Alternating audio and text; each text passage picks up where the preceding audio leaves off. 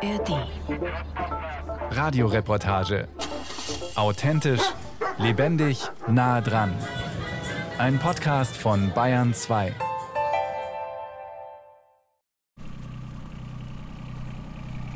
Die ersten zwei, da haben wir so 35 Tiere. Und dann das dritte, da kommen die Gräser nach, die darf 40, 45 machen. Und das ist dann immer abwechselnd, weil wir sonst immer Groß, ruhig, groß, ruhig. ja, gro klein, klein, groß. Zweimal klein, einmal groß. Fast wie bei SOS. Ne?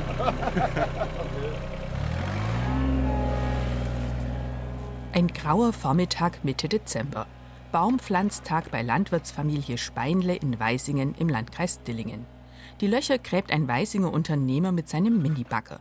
Die drei Meter hohen Elsbeeren brauchen ein besonders großes Loch. Für die zwei Meter hohen Walnüsse und Esskastanien reichen kleinere. Für den Abend ist Regen vorhergesagt. Ob das Wetter wenigstens bis Mittag hält? 28 Bäume, die jetzt noch auf dem Hänger liegen, sollen in die Erde.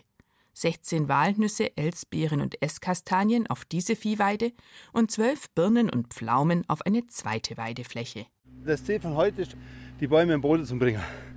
Und dann vielleicht noch ein bisschen Schutzmaßnahmen, also die Pfähle für den Fegeschutz. Verbiss ist ja wenig das Problem, weil wir ja Hochstimmen haben, aber Fegen ist eher das Problem. Und dann lassen wir es wieder regnen und dann schauen wir, was die nächsten Tage ist, weil wenn sie mal am Boden sind, dann passiert uns nichts mehr. Der Fegeschutz soll Rehböcke dann daran hindern, dass sie mit ihrem Geweih an der Rinde entlang schaben und damit den Baum kaputt machen. Im Frühjahr müssen Speinles die jungen Bäume dann auch noch mit Elektrozäunen einhausen, um sie vor den Kühen zu schützen. Mit Minibagger und Spaten werden auf den Weiden heute die Weichen für Jahrzehnte gestellt, damit Landwirt Jürgen Speinle und seine Familie das große Ziel erreichen. Das große Ziel ist hier Schatten zu haben. Ja, und vielleicht irgendwann eine Doppelnutzung. Also unten das Grünland und oben dann die Nüsse und die Esskastanien. Der Schatten ist unter anderem fürs Vieh gedacht. Speinles haben 90 Milchkühe samt Nachzucht. Vor zehn Jahren haben sie angefangen, ihre Tiere wieder auf die Weide zu lassen. Diese erste Weide, da hat man Struktur. Und da ist uns das gar nicht aufgefallen, wie wichtig Schatten ist. Also natürlicher Schatten. Und dann haben wir über vor drei Jahren das erste Mal hier die Tiere gehabt und es war Katastrophe. Wie haben Sie gemerkt, dass der Katastrophe ist?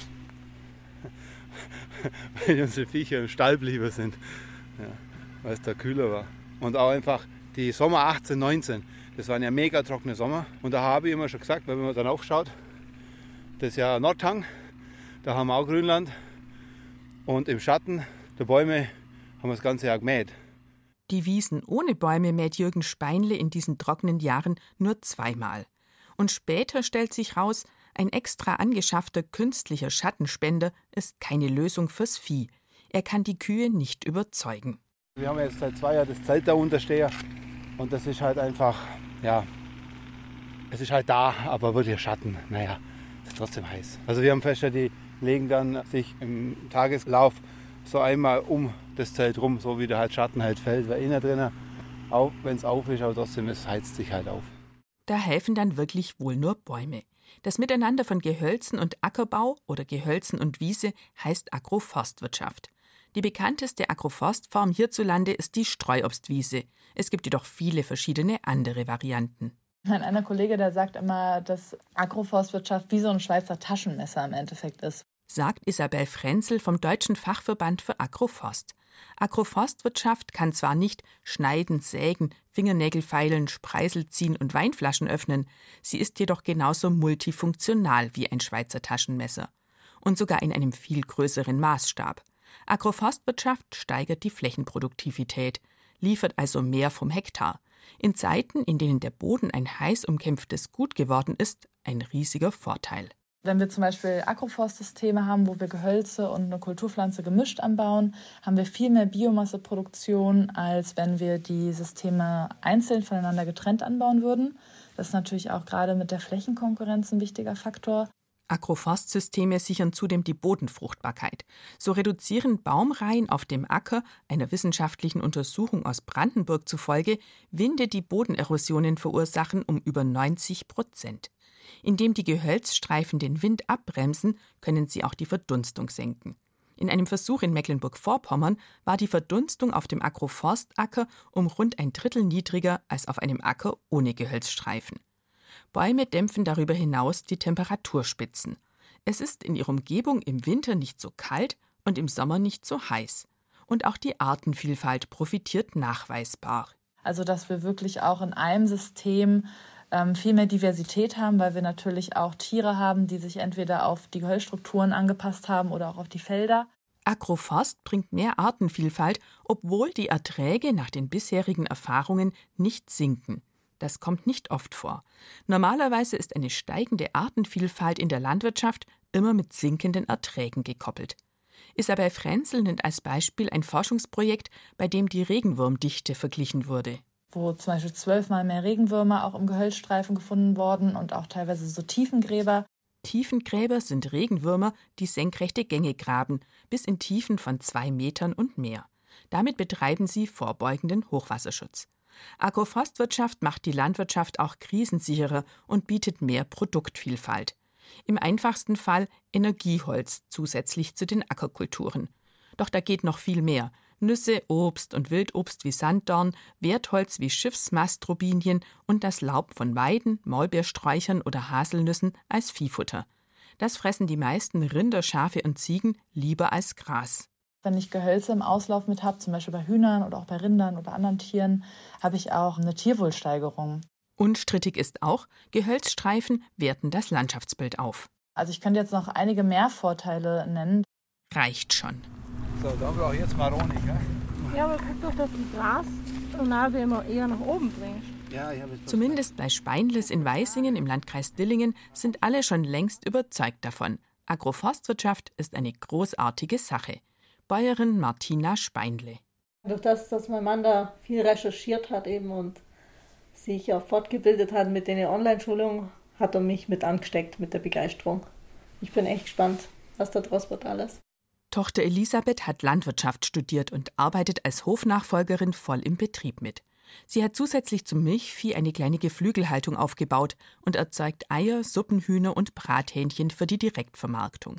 Sie denkt daran, den Hühnerauslauf künftig an der Hecke zu platzieren. Dann wären die Hühner schon da, wenn der Haselnussbohrer kommt. Die Hühner kann man dann eben auch gleich wieder als Schädlingsregulierung in die Hecke reinlassen. Also der Betrieb ist somit noch bunter und vielfältiger einfach. Und das ist auch ganz klar meine Philosophie für die Zukunft, dass wir den Betrieb so vielfältig wie möglich aufstellen müssen, um eben krisensicherer zu werden, ja. Elisabeth Speinle will als nächstes eine kleine Ölmühle anschaffen. Zunächst um Sonnenblumen und Rapsöl für die Direktvermarktung zu pressen. In einigen Jahren könnte sie auch Walnussöl machen. Um die Agroforstwirtschaft auf ihre Äcker und Wiesen zu bringen, bezahlen Speinles einen Berater und investieren selbst viel Hirnschmalz, Geld sowie Zeit. Einfach bloß die Baumreihe oder die Hecke hinsetzen, ist es ja nicht. Also Windrichtung, Bewirtschaftung, weil meine, wenn es hinterher mehr als ärgerlich ist, dass der Baum da steht, dann steht er nicht lang. Entweder absichtlich oder unabsichtlich bleibt die Maschine mal hängen und dann, dann war es das. Die grundsätzlichen Vorteile liegen auf der Hand. Die Frage ist nur, wird sich der Aufwand auch finanziell lohnen? Und wenn ja, wann? Der beste Zeitpunkt, einen Baum zu pflanzen, wäre vor 15 Jahren gewesen. Ne? Aber da haben wir alle noch nicht so weit denken. Bislang produzieren die Gehölze so gut wie keinen Schatten, null Früchte. Sie machen nur Arbeit. Welche Bäume geschnitten werden müssen, welche nicht. Da haben wir uns jetzt schon für Seminar angemeldet. Einen speziellen Baumschnittkurs. Ja, und, und darum sind wir auch in Sachen Agroforst immer noch am Experimentieren, weil der positive Effekt ist ja unbeschritten, aber es muss halt letztendlich im Familienbetrieb auch irgendwo die Langzeitpflege passen. Weil wenn das Ding dann nur hier steht, nichts wird und nach zehn Jahren kommt dann der Pflug und macht alles wieder nieder, dann ist auch kein Käufer. Und da sind wir jetzt immer noch am Schauen, wie wir das hinkriegen.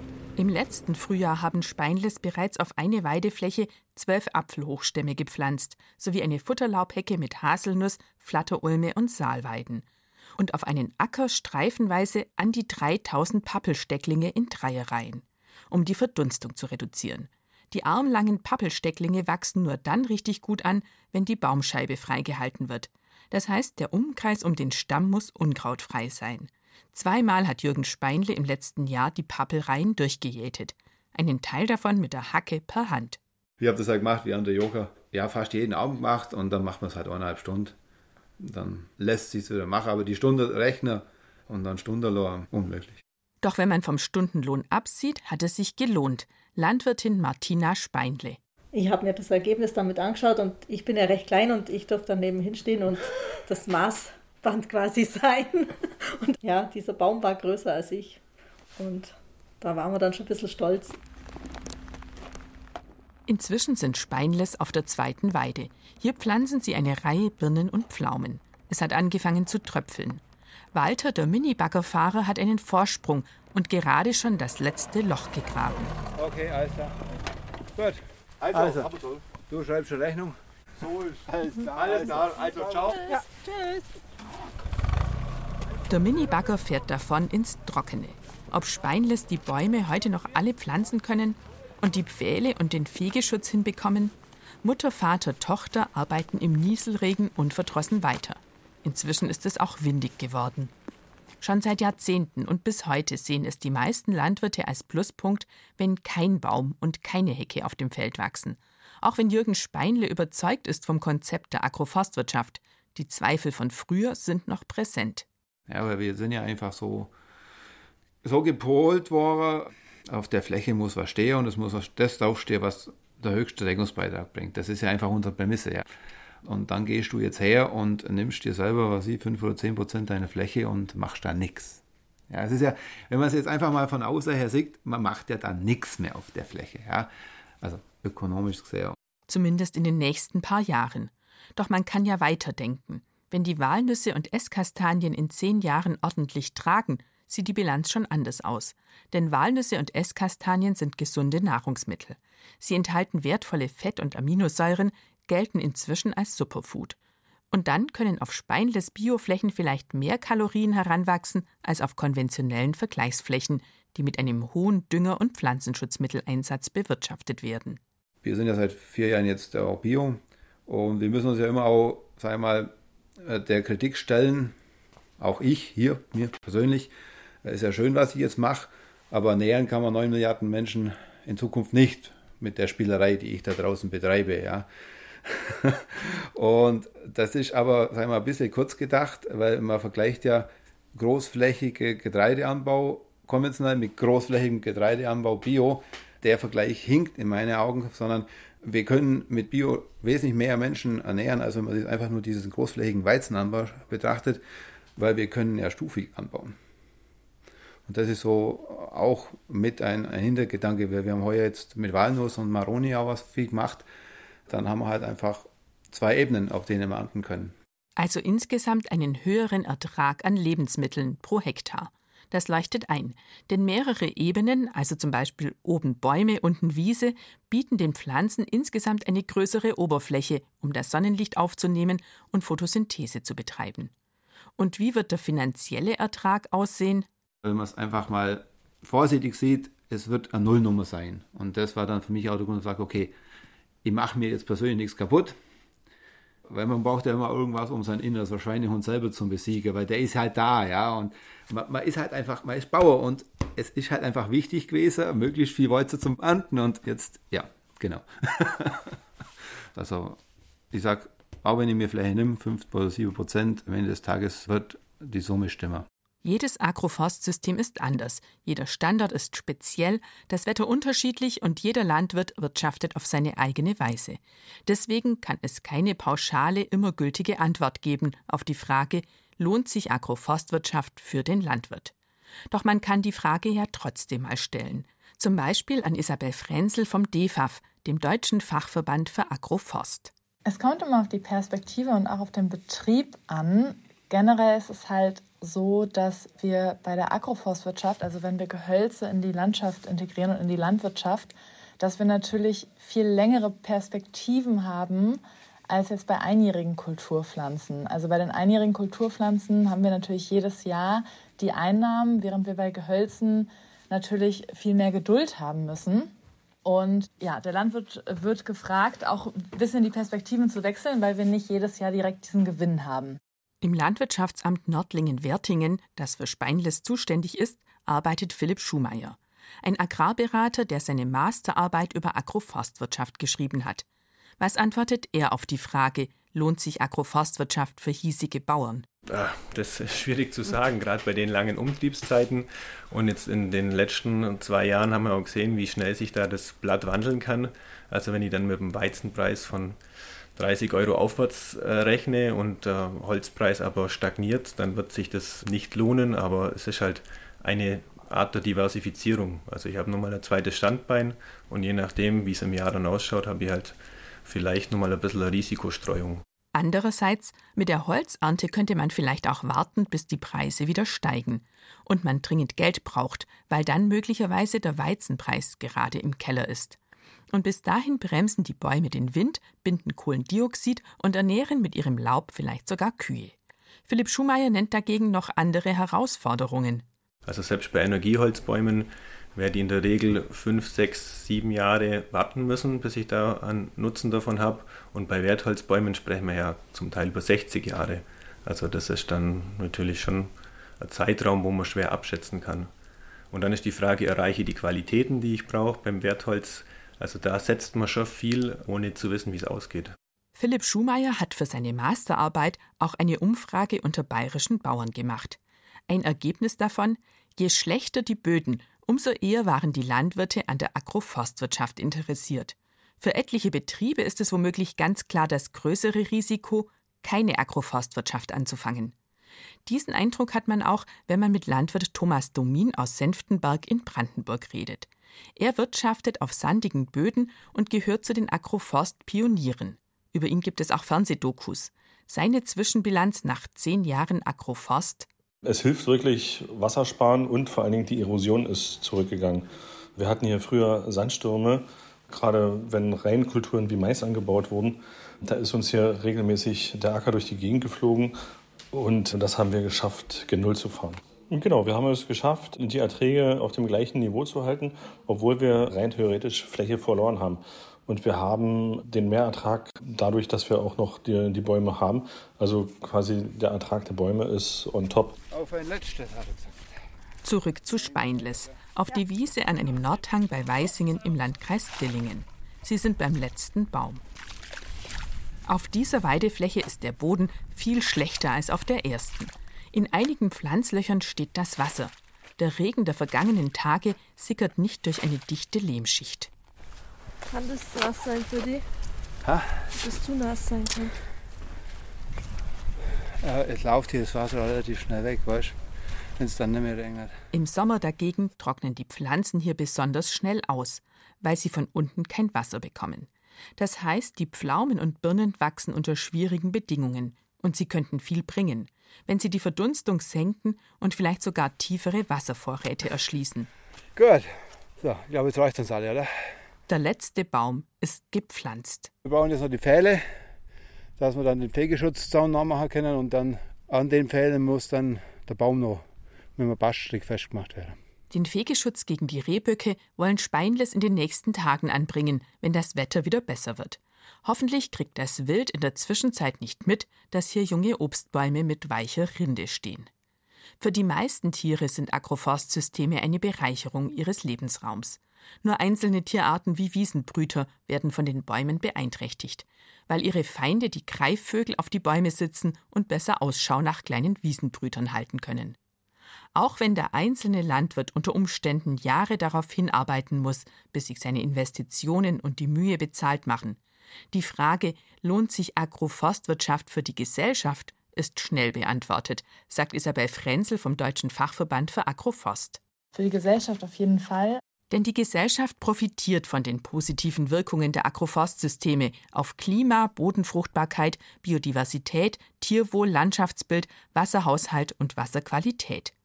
Die EU hat das erkannt und ermöglicht die Förderung von Agroforstwirtschaft. Und inzwischen ist eine entscheidende Hürde beseitigt. Früher mussten die deutschen Landwirte befürchten, dass die Gehölzstreifen nach einiger Zeit automatisch zu Landschaftselementen werden. Damit hätten sie die Bäume nicht fällen und die Hecken nicht mehr entfernen dürfen. Jetzt ist Agroforst eine anerkannte Landnutzungsform im EU-Agrarfördersystem. Auf den Flächen ist es dann auch erlaubt, Bäume zu fällen und Hecken zu entfernen. Dazu kommt, Letztes Jahr haben die deutschen Landwirte erstmals eine Agroforst-Subvention bekommen. 78 Euro pro Hektar reine Gehölzfläche. Für Familie Steinle sind das sage und schreibe 55 Euro Förderung. Heuer ist der Fördersatz auf 200 Euro pro Hektar Gehölzfläche gestiegen. Philipp Schumayer vom Landwirtschaftsamt Nördlingen. Das ist natürlich immer noch nicht der große Wurf, aber in die Richtung könnte es vielleicht schon gehen. Warum reicht das immer noch nicht? Gerade wenn man dann solche ökologischen Systemdienstleistungen bewertet oder monetär bewerten will und sagt, das hat ja den Nutzen, also wir haben es ja schon gehört, CO2-Speicherung, Wasserregulierung für den Wasserhaushalt, dann können wir vielleicht auch die Förderung sogar noch nach oben anpassen und dann wäre es auch mal attraktiver. Die Agroforstwirtschaft ist derzeit quasi eine Subvention der Landwirtschaft für die Gesellschaft. Die Bauern liefern Klima-, Wasser- und Bodenschutz zum Schnäppchenpreis. So wird das allerdings nicht in der Breite funktionieren. Der deutsche Fachverband Agroforst, DEFAF, hat zusammen mit etlichen anderen Landwirtschafts- und Umweltvereinigungen im Mai 2023 darauf aufmerksam gemacht. Die Förderung für Agroforstwirtschaft ist zu niedrig. Im Vergleich zu dem Nutzen, den sie der Gesellschaft liefert und im Vergleich zum Beispiel zur Förderung für Flächenbrache. Denn Agroforst bringe viel mehr Vorteile unter anderem für den Erosionsschutz, den Wasserhaushalt und das Klima, als die Flächenbrache und viele andere Maßnahmen. Anfang Januar hat der DEFAF zusammen mit rund 20 verbündeten Initiativen ein weiteres Positionspapier veröffentlicht. Die zentrale Botschaft 2024 muss ein Jahr der Agroforstwirtschaft werden. Die Behörden sollten interessierte Landwirte mehr ermutigen und unterstützen, und hinderliche Vorschriften sollten abgeschafft werden. Warum müssen die Baumreihen mindestens 20 Meter Abstand zur Grundstücksgrenze einhalten? Da reichen doch auch 10. Das ist nur ein Beispiel, so Isabel Frenzel vom DEFAF. Wir appellieren da eben an die Entscheidungsträger und Entscheidungsträgerinnen, dass Agroforst ein Schlüsselelement in der Agrar- und Umweltpolitik sein soll und etabliert werden soll, damit einfach auch Wege gefunden werden, ressourcenschonend und resilient in der Zukunft zu wirtschaften. Und es dürfen eben aktuell nicht nur Lippenbekenntnisse von den Regierenden bleiben, dass Agroforstwirtschaft sehr positiv ist, sondern es muss eben auch so sein, dass die Rahmenbedingungen für die Agroforstwirtschaft geschaffen werden, dass Landwirte, die Agroforstsysteme anlegen möchten, auch darin gefördert werden und dass einfach der Anreiz auch mehr besteht. 200.000 Hektar Gehölzanteil in Agroforstanlagen bis zum Jahr 2026. Das steht als Ziel im Strategiepapier der Bundesregierung zur gemeinsamen Agrarpolitik. Das ist mehr als ein Prozent der landwirtschaftlichen Nutzfläche als Gehölzfläche bis übernächstes Jahr. Für die Förderung der Neuanlage sind die Bundesländer zuständig. Bayern bezuschusst die Etablierung im Vergleich mit anderen Bundesländern großzügig. Und trotzdem flutscht's nicht. Speinles zum Beispiel haben die Förderung für die Agroforst-Neuanlage nicht beantragt, weil sie die Mindestschwelle nicht erreicht haben. Sie haben jetzt stattdessen eine Förderung über das Programm Flur Natur bekommen. Isabel Frenzel. Also wir sagen zum Beispiel als DEFAF auch, dass die ersten 10 Hektar mit 100 Prozent gefördert werden sollten. Auf jeden Fall, dass ja einfach der Anreiz auch da ist, überhaupt auch mal auf kleineren Flächen das auszuprobieren. Nachgefragt beim Bundeslandwirtschaftsministerium heißt es, man fördere Agroforst inzwischen mit großem Engagement, zum Beispiel auch mit etlichen Forschungsprojekten. Und jetzt müsse man erst mal schauen, wie die Förderungen wirken. Volle Kraft für Agroforst sieht anders aus, sollte man meinen. Eher so wie bei Speinles. Die Mitte Dezember gepflanzten Bäume sind gut ins neue Jahr gekommen. Sind inzwischen auch die Pfähle und der Fegeschutz dran? Ja, ja, ja, die sind fertig. Gut geschützt vor dem Wild sind sie also schon. Im Frühjahr kommt noch der Elektrozaun zum Schutz vor den Kühen an die Bäume. Und dann werden sie in den nächsten Monaten anfangen, Sauerstoff zu produzieren, Kohlenstoff zu binden, Insekten Nahrung und Unterschlupf zu bieten und ein bisschen Schatten zu werfen. Am Anfang werden sie vor allem Arbeit machen. Speinles werden jäten und immer mal wieder eine Krone zurechtschneiden müssen. Doch irgendwann werden sie sich hoffentlich auch für die Bauersfamilie lohnen spätestens dann für die Hofnachfolgerin, Elisabeth Speinle. So haben wir halt einfach viel mehr Möglichkeiten,